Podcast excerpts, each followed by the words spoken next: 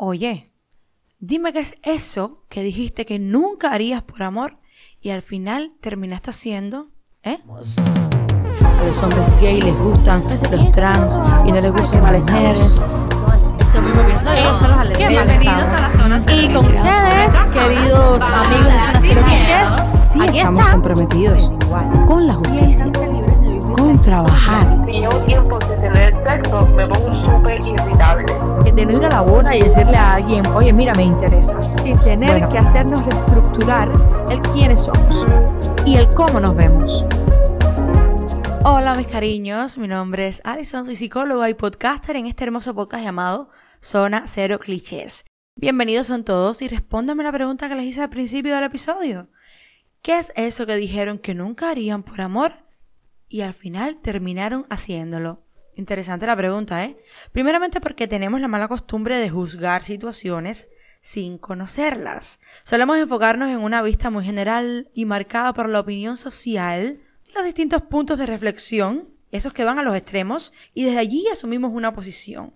Cuestionamos a la jinetera porque pudiendo haber escogido estudiar o trabajar, decidió, por esa vida, más fácil, prostituirse.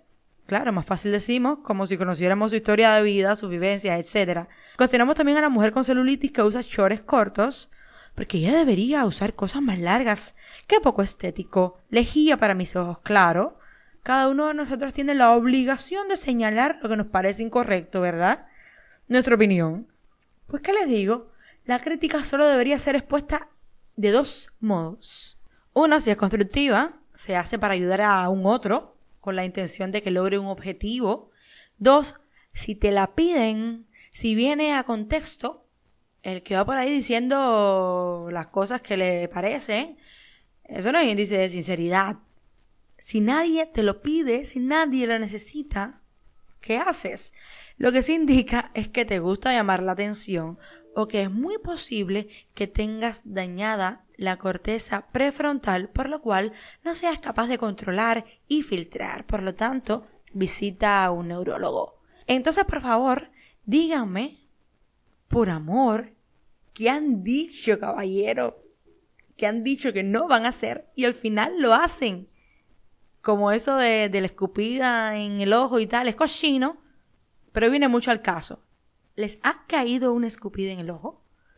Y experiencia propia sé que cuando te enamoras, idealizas a la persona a tu lado, la haces a esa persona con las características merecedoras de tu amor, a veces olvidas su propia naturaleza y le creas a tu necesidad, porque te conviene verlo y sentirlo así.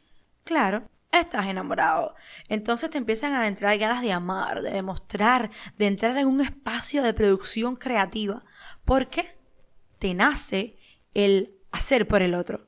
Y ahí empiezas a navegar en un mundo desconocido, en el que juraste que nunca estarías y es muy, pero muy posible que solo te des cuenta una vez que las cosas se malogren. Discúlpenme, no quiero ser pájaro de mal agüero, pero bueno, suele suceder así la mayoría de las veces. O también que seas consciente de cómo tus preceptos cambiaron en el marco de un proceso totalmente nuevo para ti, como puede ser enamorarte, ¿sí? También te puedes dar cuenta un momento por, por tal estímulo que de pronto te activó el recuerdo y digas, bueno, yo decía que esto no, o que sea tan contrario a una posición que asumías que como que salte a la vista el cambio, la transformación de pensamiento y de acción que has sufrido. Cosas que algunos de ustedes han dicho que no van a hacer, pero al final terminan haciendo. Bueno, así cositas eh, muy simples. Pudiésemos decir, no sé, poner nombres cariñosos, dormir abrazados, desear la convivencia juntos, sentir que es la persona con la cual querrían pasar la eternidad aunque el tiempo cambie todo eso, perdonar infidelidades, ponerse tóxicos a veces también, porque no siempre sabemos cómo amar. Y no significa que no amemos, aunque tampoco significa que amemos, pero ese es otro tema. Y estas son cosas simples, cosas que, que, que, no sé, quizás salten más a la vista, pero hay otras muchas más complejas de las que ustedes se van a poner a pensar y me van a decir. Cosas que ustedes han, por las que han pasado, por lo tanto, tiene que ver con su experiencia. Y al final, son vivencias que les han demostrado que en la vida es mucho mejor decir yo nunca solo cuando estamos jugando. Cuando lo jugamos que rico eh, y nos emborrachamos y la cosa y yo nunca esto y nunca lo otro y ahí descubrimos cositas, es cuando mejor decimos yo nunca porque en la vida real no funciona así. Y mucho mejor si actuamos con mayor inteligencia sin juzgar el cómo otros hacen o piensan, porque luego parecemos tontos cuando pasamos por la situación tal y empezamos a sentir como que es la forma de comportarse. Entonces no sean injustos y sean más empáticos. Hasta acá el capítulo de hoy y estoy esperando que me hagan la... Que me, que me respondan la pregunta que les hice en el episodio.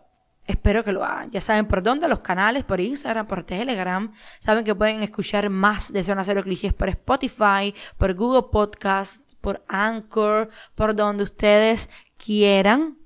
Ahí está Zona Cero Clichés. Linda semana para todos, seguro que sí la tendrán. Y muchas sorpresas se vienen, caballeros, se vienen cosas bellas. Pronto, pronto, pronto. Los que están por Instagram sabrán. Los que no consumen Instagram, bueno, eh, pronto estaremos hablando al respecto. Besitos, los quiero mucho. Chao. Sabrán los que no consumen Instagram. Bueno, eh, pronto estaremos hablando al respecto. Besitos, los quiero mucho. Chao.